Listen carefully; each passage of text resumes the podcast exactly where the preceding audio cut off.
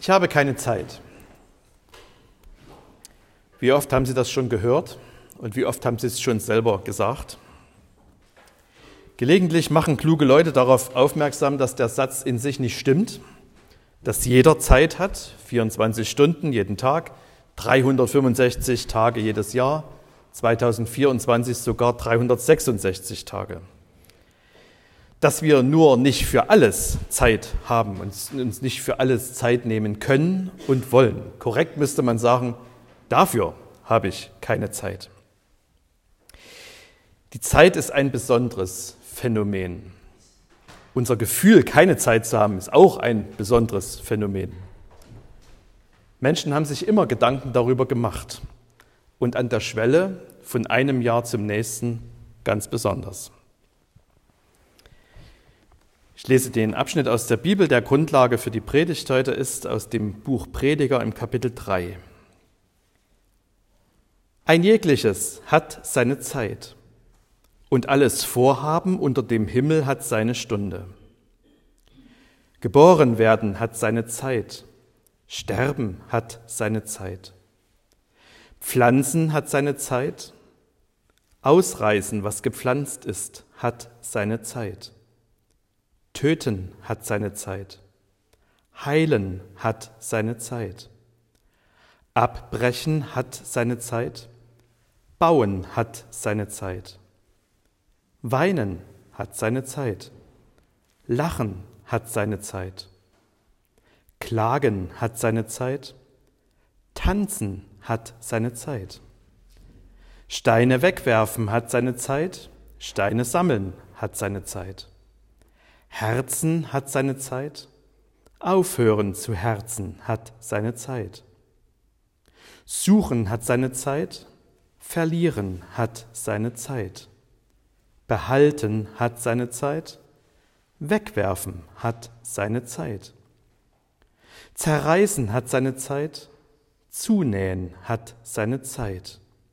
Schweigen hat seine Zeit, Reden hat seine Zeit. Lieben hat seine Zeit, Hassen hat seine Zeit, Streit hat seine Zeit, Friede hat seine Zeit. Das ist ein großes Stück Weltliteratur, was uns da auf den letzten Metern eines zu Ende gehenden Jahres mit auf den Weg gegeben wird. Und immer wieder ist das außerhalb der Bibel aufgenommen worden. Pete Seeger hat 1950 ein Lied geschrieben mit dem Titel Turn, Turn, Turn, wo er Text hier aufnimmt. Bekannt geworden ist es durch die Version der Birds.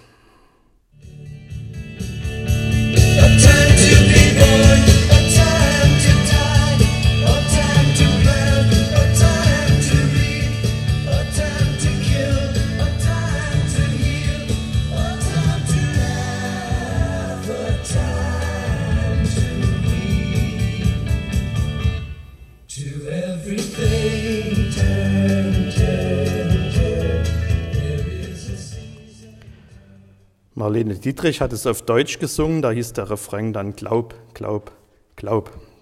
Kann ich ihn aber nicht vorspielen. Naja, und wer wie ich mit DDR-Musik groß geworden ist, dem fällt wahrscheinlich ziemlich schnell das hier ein.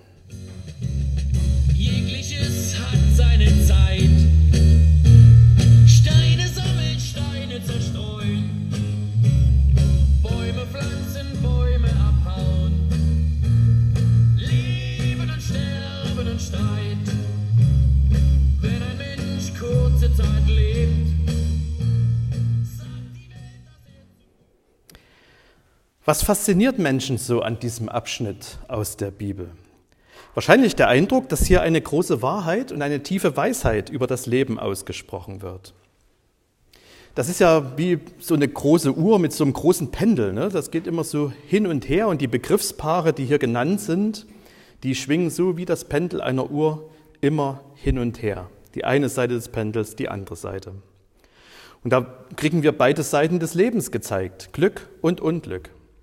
Und das Gefühl vieler Menschen ist, so ist es, so ist das Leben.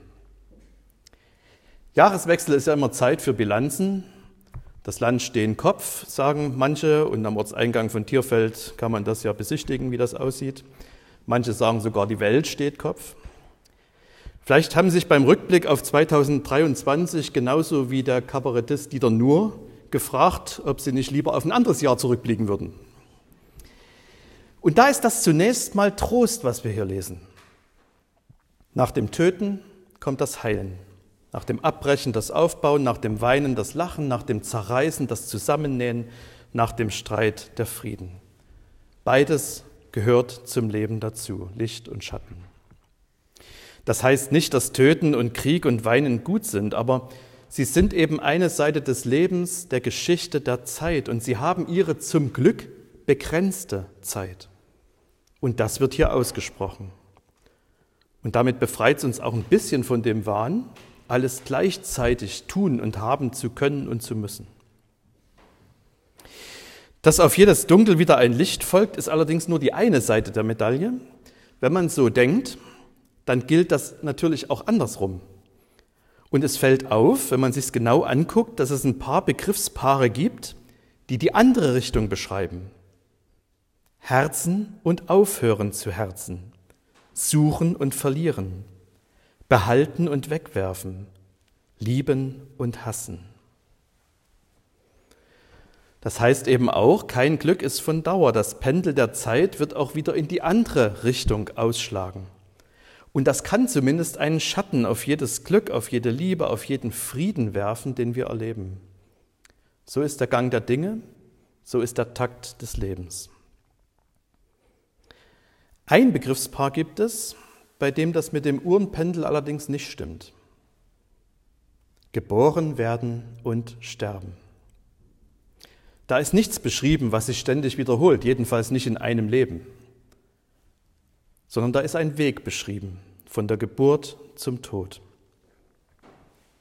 Und auch da steckt eine große Wahrheit drin, nämlich die Wahrheit, ich habe Zeit. Ich habe von Gott geschenkte Zeit. Der Satz, ich habe keine Zeit, grenzt im Grunde an eine Gotteslästerung. Ich habe keine unbegrenzte Zeit, das stimmt. Alles hat seine bestimmte Zeit. Aber ich habe Zeit. Jede Minute meines Lebens ist von Gott geschenkte Gelegenheit zu leben. Nun ist ein So ist das Leben für einen Gottesdienst zum Jahreswechsel vielleicht ein bisschen zu wenig. Und natürlich stellt sich die Frage, ja, was sagt der Glaube, was sagt Gott denn dazu?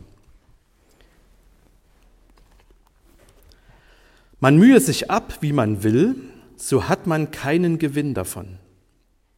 Ich sah die Arbeit, die Gott den Menschen gegeben hat, dass sie sich damit plagen. Er hat alles schön gemacht zu seiner Zeit. Auch hat er die Ewigkeit in ihr Herz gelegt. Nur dass der Mensch nicht ergründen kann das Werk, das Gott tut, weder Anfang noch Ende. Es ging bei diesen ganzen Begriffspaaren, bei dem großen Uhrenpendel ja nicht darum, einfach zu sagen, so ist die Welt, so ist das Leben, sondern ich erinnere nochmal an den Anfang, ein jegliches hat seine Zeit und alles Vorhaben unter dem Himmel hat seine Stunde. Gott legt fest, was zu welcher Zeit geschieht. Frieden, Krieg, Pflanzen und Ausreißen, Lieben und Hassen. Alles kommt zu seiner von Gott bestimmten Zeit. Und alle Bemühungen des Menschen haben darauf nur einen begrenzten Einfluss. Diesen Gedanken nimmt der Weisheitslehrer, der hier im Buch Prediger zu Wort kommt, hier wieder auf und führt ihn jetzt weiter. Dieses Buch Prediger gehört zur sogenannten Weisheitsliteratur in der Bibel. Weisheit bedeutet dort so viel wie Lebenskunst, also die Frage, wie kriege ich mein Leben vernünftig auf die Reihe. Das Buch der Sprichwörter gehört dazu, das Predigerbuch, Teile des Hiobbuchs, äh, Teile der Psalmen und das Hohelied der Liebe.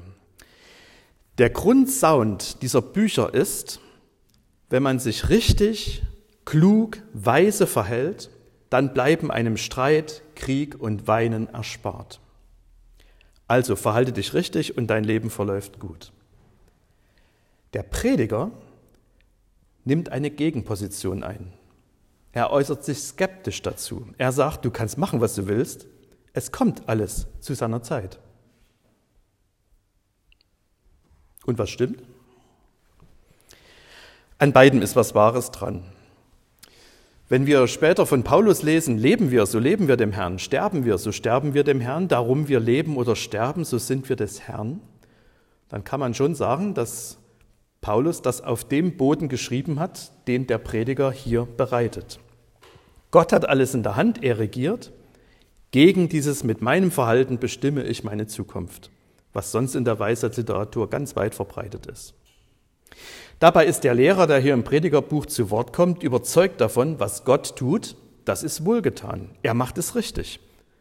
Und wenn es für uns manchmal anders aussieht, dann liegt das nicht an Gottes Handeln, sondern daran, dass wir immer nur einen winzigen Ausschnitt davon erfassen können.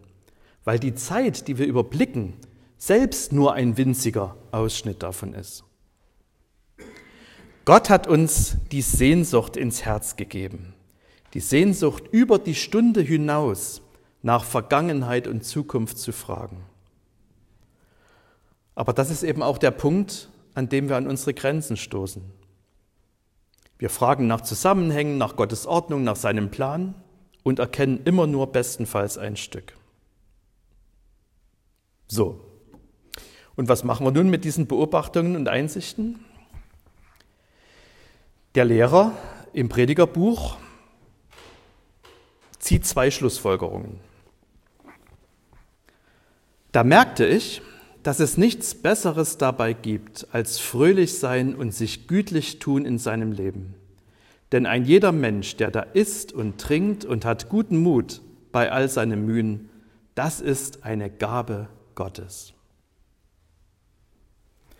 Da uns die großen Zusammenhänge verborgen sind, da wir nicht beeinflussen können, was auf uns zukommt, da wir nicht wissen, wann das große Pendel wieder in die andere Richtung ausschlägt, empfiehlt uns der Lehrer des Predigerbuchs, die Freude anzunehmen und bewusst zu erleben, die Gott uns für den Tag, für den Augenblick schenkt. Das klingt ganz naheliegend, es fällt uns aber schwerer, als wir denken. Es kommen einmal ein paar Suchende zu einem weisen Mann. Herr, fragen sie, was tust du, um glücklich und zufrieden zu sein? Wir wären auch gerne so glücklich, wie du es bist. Der Alte antwortet mit einem Lächeln, wenn ich liege, dann liege ich. Wenn ich aufstehe, dann stehe ich auf. Wenn ich gehe, dann gehe ich. Und wenn ich esse, dann esse ich. Die Fragenden fühlen sich nicht so ganz ernst genommen und einer aus einem Platz dann raus und sagt, das machen wir doch auch alles. Was, was ist dein Geheimnis? Das muss doch was anderes sein. Und da sagt der weise Mann, klar, ihr macht es auch, ihr geht auch und ihr esst auch und ihr liegt auch. Aber während ihr liegt, denkt ihr schon ans Aufstehen. Während ihr aufsteht, überlegt ihr, wohin ihr geht. Und während ihr geht, fragt ihr euch, was ihr essen werdet. So sind eure Gedanken ständig woanders und nicht da, wo ihr gerade seid. In dem Schnittpunkt zwischen Vergangenheit und Zukunft findet das eigentliche Leben statt. Das ist etwas, was sich vom Lehrer des Predigerbuchs lernen lässt. Gelassenheit. Eine Gelassenheit, die das Leben bejaht, den Augenblick ernst nimmt, ihn bewusst erlebt, ihn dankbar annimmt. Eine Gelassenheit, die das Leben feiert. Am besten gemeinsam mit anderen. Das, was hier aufgezählt ist, mit Essen und Trinken, das kann man sich gut in der Gemeinschaft mit anderen vorstellen. Und das ist vielleicht ein guter Tipp, wenn Sie den Silvesterabend nicht alleine, sondern mit anderen Menschen verbringen. Die zweite Schlussfolgerung, die er zieht, ist eine Erkenntnis über Gott und die Welt. Ich merkte, dass alles, was Gott tut, das besteht für ewig. Man kann nichts dazu tun noch wegtun. Das alles tut Gott, dass man sich vor ihm fürchten soll. Was geschieht, das ist schon längst gewesen und was sein wird, ist auch schon längst gewesen. Und Gott holt wieder hervor, was vergangen ist. Dieser letzte Tag des Jahres steht unter einem Tagesspruch aus dem Psalm 36, meine Zeit steht in deinen Händen. Und das ist ein Bibelwort, wo man immer ein bisschen erstmal innehalten muss, weil man sagt, Zeit, Zeit steht. Eine Uhr kann stehen bleiben, aber die Zeit bleibt nicht stehen. Für uns vergeht sie. Vor Gott steht sie. Meine Zeit steht in deinen Händen. Was für uns Vergangenheit, Gegenwart und Zukunft ist, vor Gott ist es immer noch und immer schon da. Und so empfiehlt der Lehrer Gottesfurcht. Keine Angst vor Gott, sondern Ehrfurcht. So wie Martin Luther es ausgedrückt hat, wir sollen Gott über alle Dinge fürchten, lieben und vertrauen. Furcht vor Gott, Ehrfurcht vor Gott, weil er für uns verborgen ist, nicht zu fassen. Gott ist verlässlich, Gott ist vertrauenswürdig. Jedes Ding währt seine Zeit, Gottes Lieb in Ewigkeit. Aber Gott ist für uns nicht berechenbar. Er bestimmt, was geschieht. Und das ist ein Teil seiner Herrlichkeit und ein Teil seiner Heiligkeit und seiner Verborgenheit. Wir haben Gott nicht im Griff, sondern wir sind in seiner Hand. Das macht uns keine Angst, aber dem ist mit Ehrfurcht zu begegnen. Gelassenheit, die das Leben feiert und Gottesfurcht, die Gott regieren lässt. Das ist eine gute Haltung beim Übergang von einem Jahr zum anderen. Und der Friede Gottes, der höher ist als alle Vernunft, wird eure Herzen und Sinne in Christus Jesus bewahren.